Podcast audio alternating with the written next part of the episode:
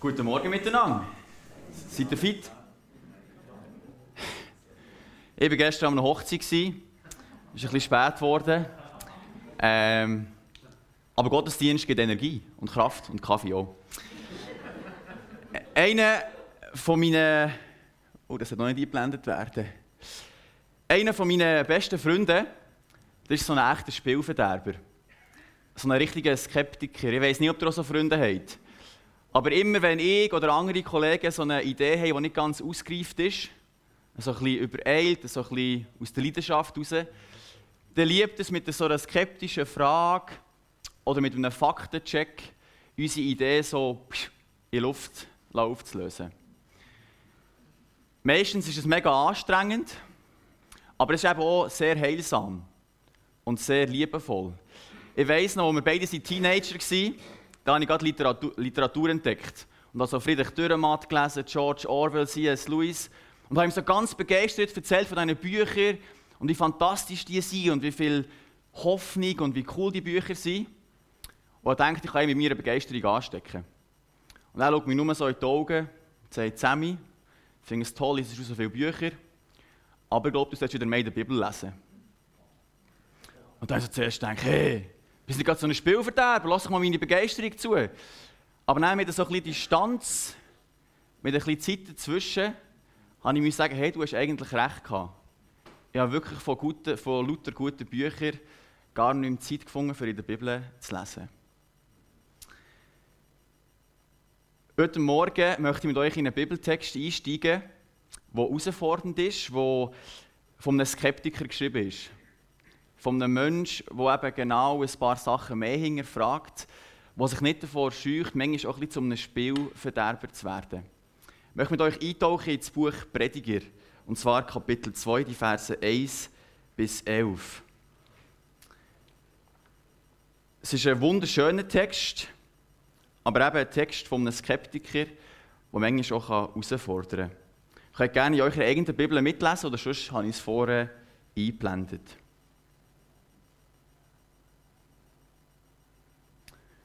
Dort schreibt der Salomo folgendes. Ich dachte in meinem Herzen, auf, ich will es mit der Freude versuchen und das Gute genießen. Aber siehe, auch das ist nichtig. Vom Lachen sprach ich, es ist töricht. Und von der Freude, was bringt sie? Ich nahm mir in meinem Herzen vor, meinen Leib mit Wein zu verwöhnen, doch so, dass mein Herz in Weisheit die Leitung behielte und mich an die Torheit zu halten, bis ich sehe, was für die Menschenkinder gut zu tun sei in ihren gezählten Lebenstagen unter dem Himmel. Ich führte große Unternehmungen durch. Ich baute mir Häuser, pflanzte mir Weinberge, ich schuf mir Gärten und Parkanlagen und pflanzte darin Fruchtbäume jeder Art. Ich legte mir Wasserteiche an, um daraus den sprossenden Baumball zu trinken. Ich kaufte Knechte und Mägde und hatte auch Gesinde, das in meinem eigenen Haus geboren war. So hatte ich auch größere Rinder und Schafherden als alle, die vor mir in Jerusalem gewesen waren. Ich sammelte mir auch Silber und Gold, Schätze der Könige und Länder. Ich verschaffte mir Sänger und Sängerinnen und was zur Wollust der Menschensöhne dient, Frauen über Frauen. Und ich wurde größer und reicher als alle, die vor mir in Jerusalem gewesen waren. Auch blieb meine Weisheit bei mir. Und ich versagte meinen Augen nichts von allem, was sie begehrten. Ich hielt mein Herz von keiner Freude zurück, denn mein Herz schöpfte Freude aus all meiner Mühe, und das war mein Teil von all meiner Mühe. Als ich mich aber umsah nach all meinen Werken, die meine Hände gemacht hatten, und nach der Mühe, die ich mir gegeben hatte, um sie zu vollbringen. Siehe, da war alles nichtig und ein Haschen nach Wind und nichts Bleibendes unter der Sonne.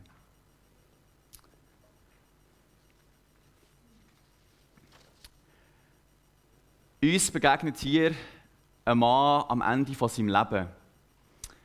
Man geht davon aus, dass der Salomo war, der König Salomo von Israel. Und er blickt jetzt so, kann man es gerade so vorstellen, in seinem Schaukelstuhl hockend, auf sein Leben zurück und fragt sich, was ist der Sinn von all dem? Ein Mann, ein echter Unternehmer, ein Frauenheld, ein Kulturliebhaber, ein Forscher, ein Wissenschaftler, ein mächtiger König. Und er hat über alle Ressourcen, alles Geld und alle Zeit verfügt, um sich alles Mögliche zu gönnen. Ich habe Lust auf ein paar neue Sängerinnen für meinen Palast. Hol ich mir. Ich habe Lust auf ein paar neue Häuser in meiner Stadt oder in meinem Park. Hol ich mir. Ich habe Lust auf ein paar neue Schmuckstücke für meine Schatzkammer. Hol ich mir. Ein Mann, der nach dem Lustprinzip gelebt hat und ein Mann, der quasi immer in der Sommerferien gelebt hat. Nicht wie wir, zwei, drei Wochen, wenn wir Schüler sind, vier, fünf, sondern immer. Er hat die drei Sachen, die sich die Menschen danach sehnen und ihr Leben danach ausrichten, nämlich Macht, Ruhm und Reichtum, alles zusammen in einer Überfüllung gehabt. Er war mächtig, er war reich und er war ruhmvoll. Wenn ihr mal nachlesen wollt, wie mächtig und wie reich und was er für Unternehmungen durchgeführt hat, Leset mal 1. Könige 8 bis 1. Könige 11. Dort wird beschrieben, was der Salomo alles gemacht hat. Und dort ist die Rede von einer Königin von Saba, die extra auf Israel kommt, um den Mann, der diesen Text schreibt, zu begutachten und zu sehen, wie reich, wie mächtig und wie ruhmvoll das er ist. Aber jetzt, da, wo er so dran ist, in seinem Schaukelstuhl hockend, sein Leben zu begutachten, das stört ihn etwas. Er tut fast ein bisschen angeberisch all sein Reichtum uns so zeigen. Aber am Schluss merken wir, irgendetwas, irgendetwas ist nicht gut. Er wird skeptisch. Er ist mit der Vergänglichkeit auf dieser Welt konfrontiert.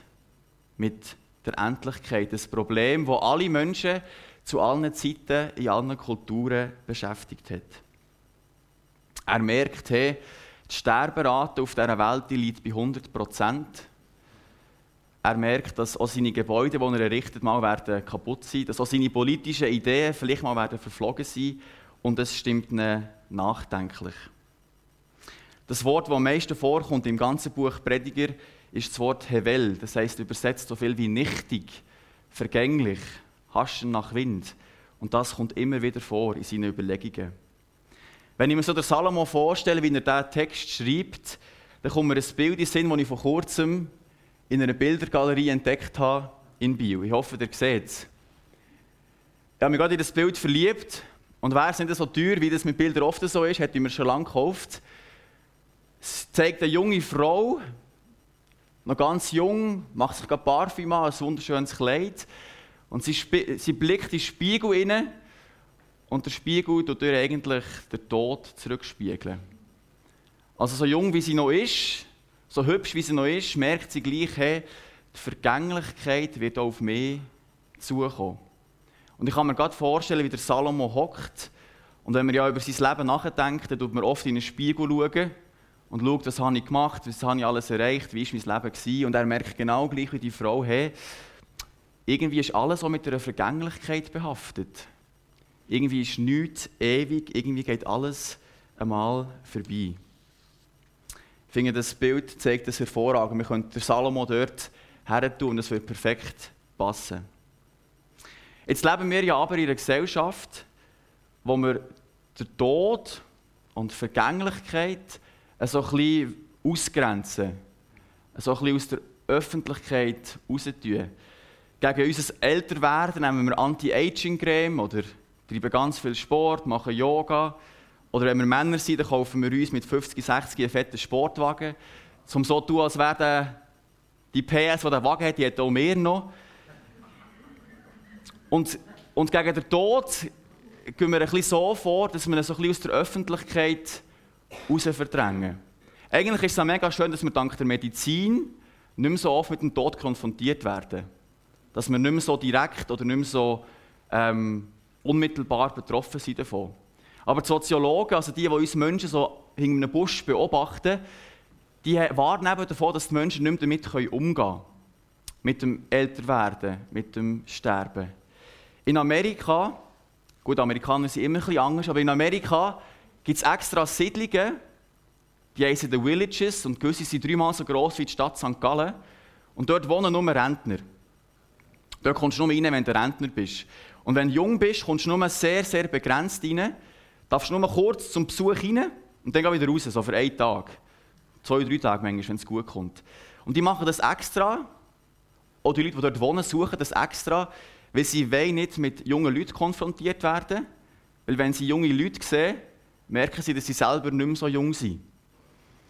Und die gehen quasi selber in so, eine, in so eine Blase, in so einen Tunnelblick, wo sie einfach unter ihresgleichen sind, einfach damit sie nicht das Gespür bekommen, hey, mein Leben geht einmal vorbei.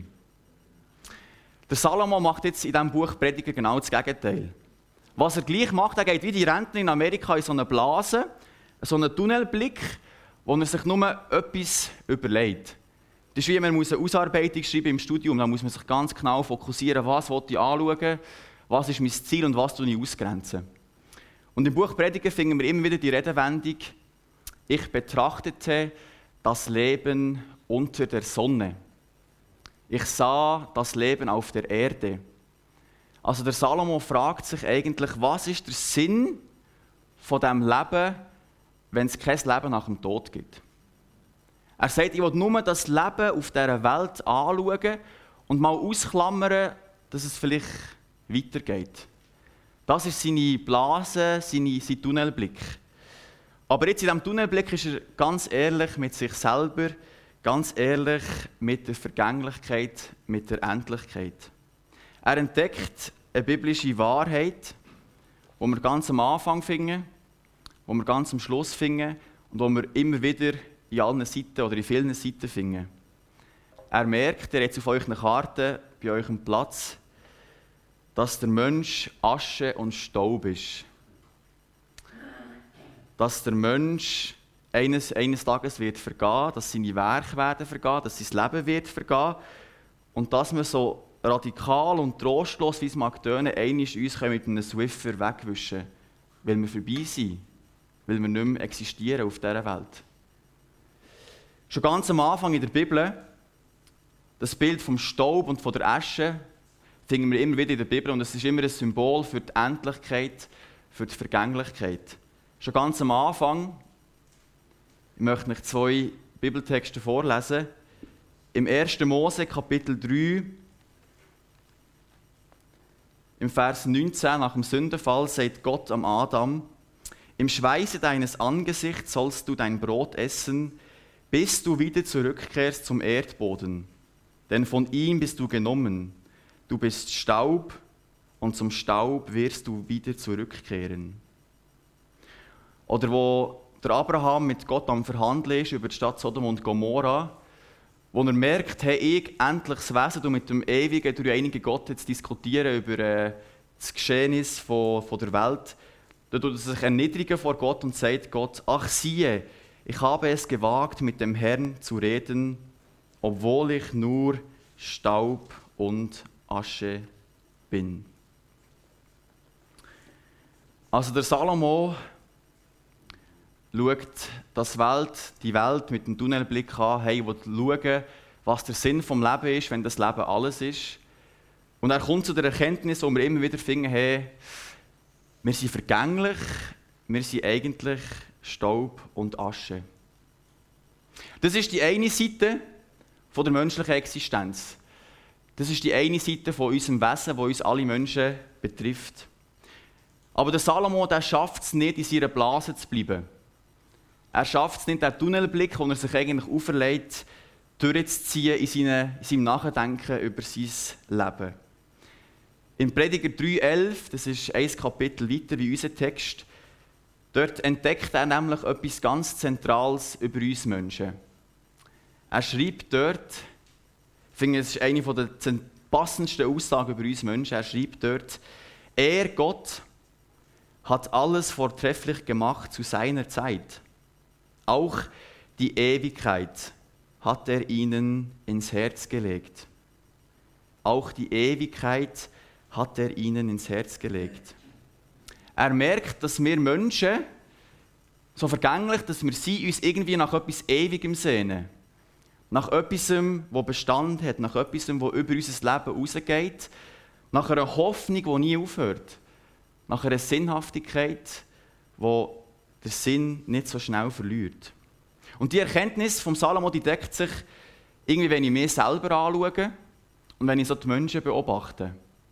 Gerade in der Corona-Krise ausgebrochen ist, habe ich noch im Coop gearbeitet, in äh, Rien, während meinem Studium. Und dann sind plötzlich ganz viele Mitarbeiter auf mich zugekommen und haben gesagt, sie haben wirklich Angst vor dem Tod, gibt es etwas, das noch kommt. Weil sie wie gemerkt haben, hey, jetzt ist da irgendwie Krise und irgendwie ganz schlimm alles. Und sie haben sich gefragt, was sie konfrontiert wurden mit der Endlichkeit, hey, gibt es etwas, das weitergeht? Ich sehne mich danach. So der Wunsch, dass das Leben nicht alles ist. Und sogar Leute, die felsenfest behaupten, dass sie nicht an einen Gott glauben, dass es keinen Gott gibt, wenn man darüber redet, was nach dem Tod kommt, dann spürt man immer so einen Funken, ja, ich weiß es nicht, aber es wird vielleicht schön oder es geht weiter. Also sie wollen, dass es weitergeht. Sie sehnen sich nach einer Ewigkeit. Einer von meinen Jugendidolen der Literatur wo mir mein Kollege davon abgeraten hat zu lesen. Der C.S. Lewis, der hat mal etwas dazu gesagt. Er hat gesagt, wenn wir uns nach einer Sehnsucht, wenn wir uns mit einer Sehnsucht wiederfinden, die durch nichts in dieser Welt gestillt werden kann, ist die wahrscheinlichste Erklärung, dass wir für eine andere Welt gemacht werden, gemacht wurden. Wenn wir uns in einer Sehnsucht wiederfinden, die durch nichts in dieser Welt gestillt werden kann, ist die wahrscheinlichste Erklärung, dass wir für eine andere gemacht wurden. Die erste Linie, die theologische Linie der Bibel ist, wir sind Staub und Asche.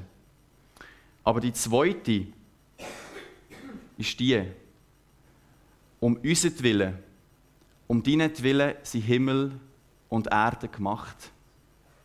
Schon ganz am Anfang in der Bibel da merken wir, da ist ein Gott, ein ewiger Gott im Schöpfungsbericht, im 1. Mose, Kapitel 1, Vers 3, der eine Welt erschafft, wo der Mensch in die Welt hineinstellt, wo ihm Verantwortung gibt, wo ihm der Geist vom Leben einhaucht, wo sagt, hey, ich schaffe die Welt, du darfst die erleben, du darfst die entfalten, du darfst die vermehren, du darfst Verantwortung übernehmen. Also wir merken, hey, eigentlich kommen wir von einem ewigen Ort. Es ist dort die Rede dass das Paradies ewig ist, dass die Menschen ewig gelebt haben. Also der Plan von Gott war nicht ursprünglich, dass wir Menschen Staub und Asche sind und vergänglich sind wie der Wind. Aber dann ist auch die Rede von, davon, dass sich die Menschen aufgelehnt haben gegen Gott. Wir nennen das der Sündenfall, dass sie vom Baum von der Erkenntnis von Gut und Bös gegessen haben. Dass sie gesagt haben, Gott, wir misstrauen dir, wir wollen selber überlegen. Und dann stellt Gott die Menschen aus dem Paradies mit der Begründung, hey, ich will nicht, dass ihr noch vom Baum vom Leben esset. Weil, wenn ihr vom Baum vom Leben esset, dann werdet ihr ewig leben. Und ich will nicht, dass ihr ewig lebt in einer Welt, wo ihr Scham habt voneinander, in einer Welt, wo ihr gegenseitig einander umbringt, wo ihr Tiere esset, wo Tiere einander essen wo ihr miteinander kriegt. Ich will nicht, dass ihr mit der Erkenntnis von Gut und Böse, mit dieser Sündhaftigkeit müsst ewig leben.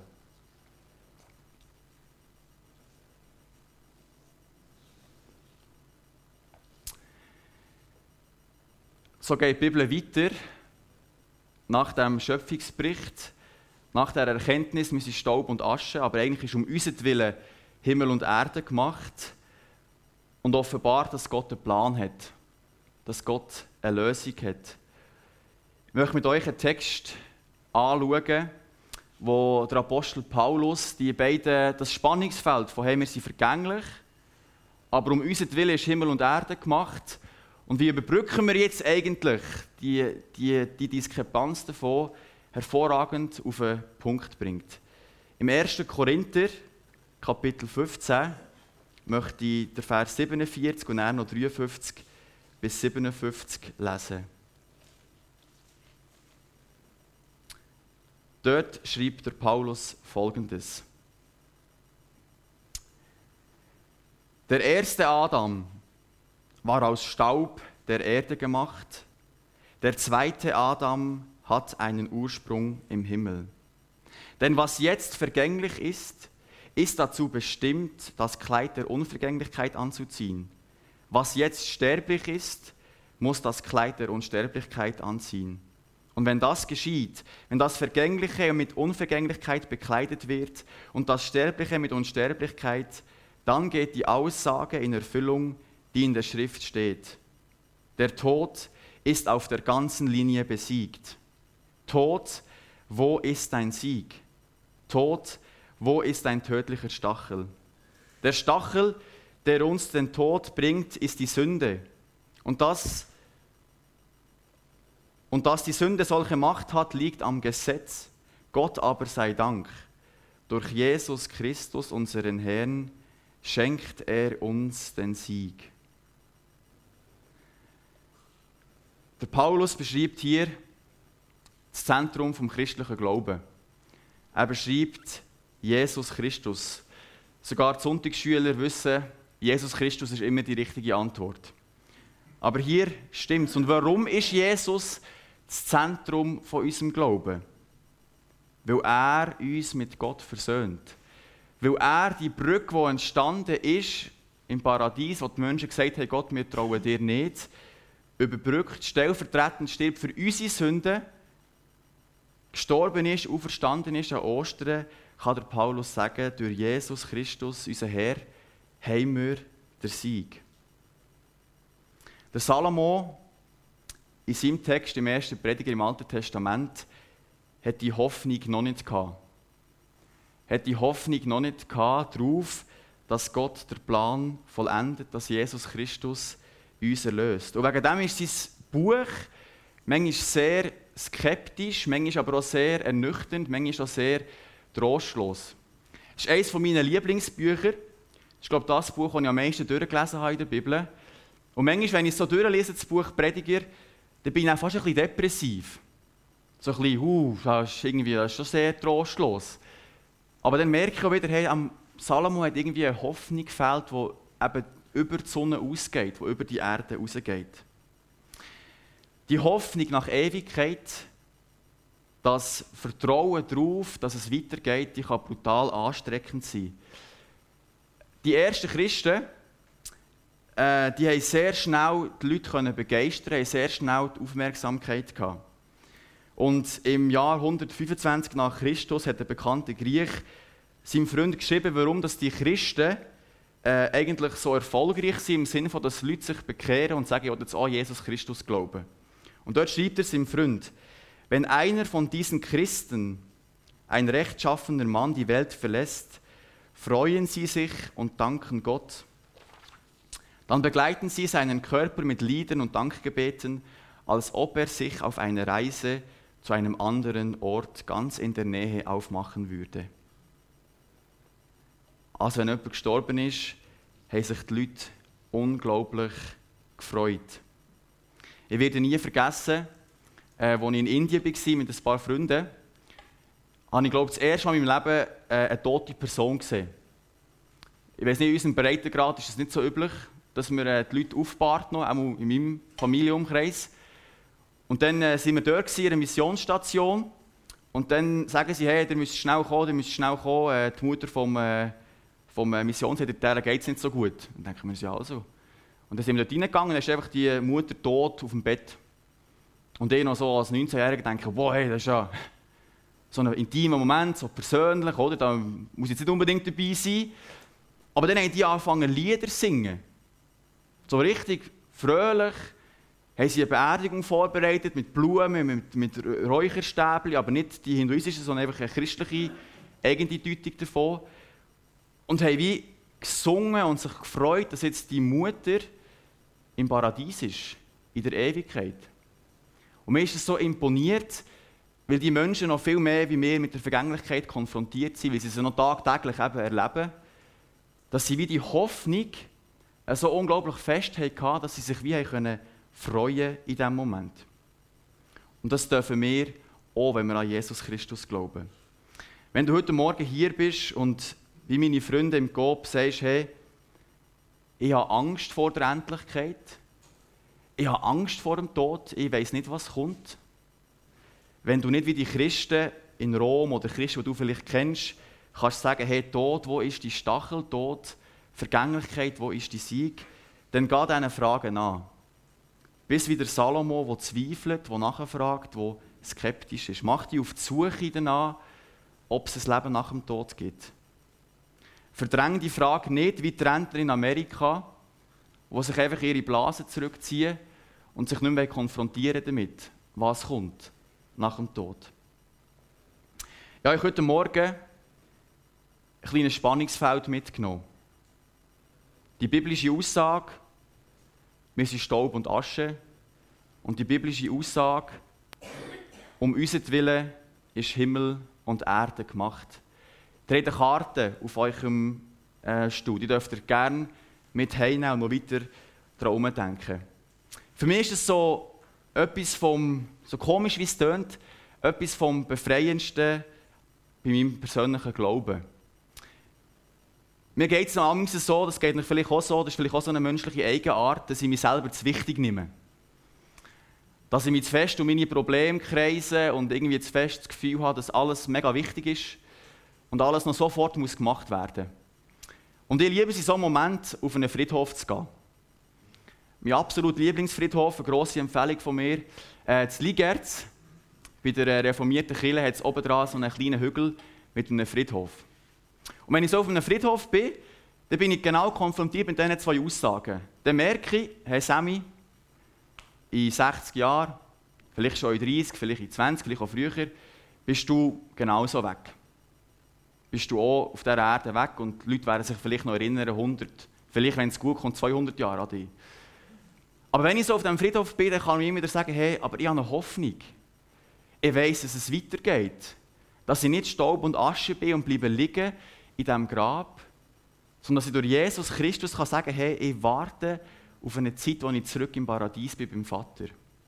Und mir tut das so befreien, weil ich einerseits ehrlich bin und kann sagen, hey, so viele Probleme, die ich habe, sind vielleicht gar nicht so wichtig. So viele Termine sind vielleicht gar nicht so dringend. Und andererseits aber die Hoffnung kann haben. Das Kärtchen hier, das du auf dem Stuhl hast, das habe ich genau so gefunden, in der reformierten Kirche in Ligerz.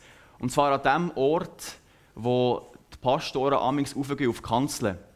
Gibt es noch so in der reformierten Kirche, hat es noch so eine Kanzel, so ein, so ein Türchen, so ein Räumchen, wo du dann noch bist, bevor du predigen Und mir hat das dann so unglaublich angesprochen, weil ich das Gefühl habe, dass der Prediger sich das amigs selber zuspricht, wenn er auf die Kanzel geht.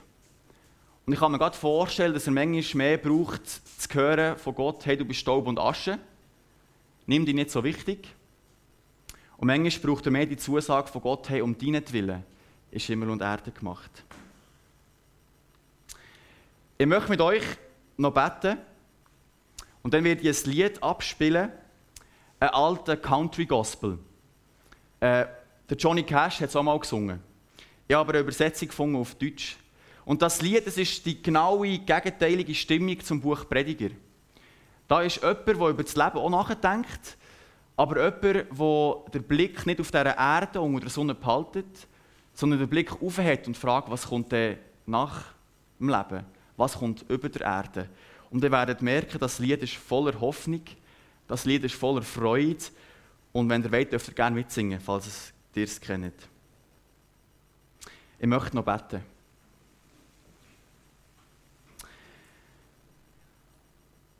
Herr Jesus Christus, Vater im Himmel, du sagst, dort, wo ist die Stachel, dort, wo ist die Sieg. Wir wissen, weil du für uns gestorben bist, weil du für uns auferstanden bist an Ostern, dass der Tod keine Macht mehr hat, dass wir zwar vergänglich sind auf dieser Welt, aber dass es für uns weitergeht.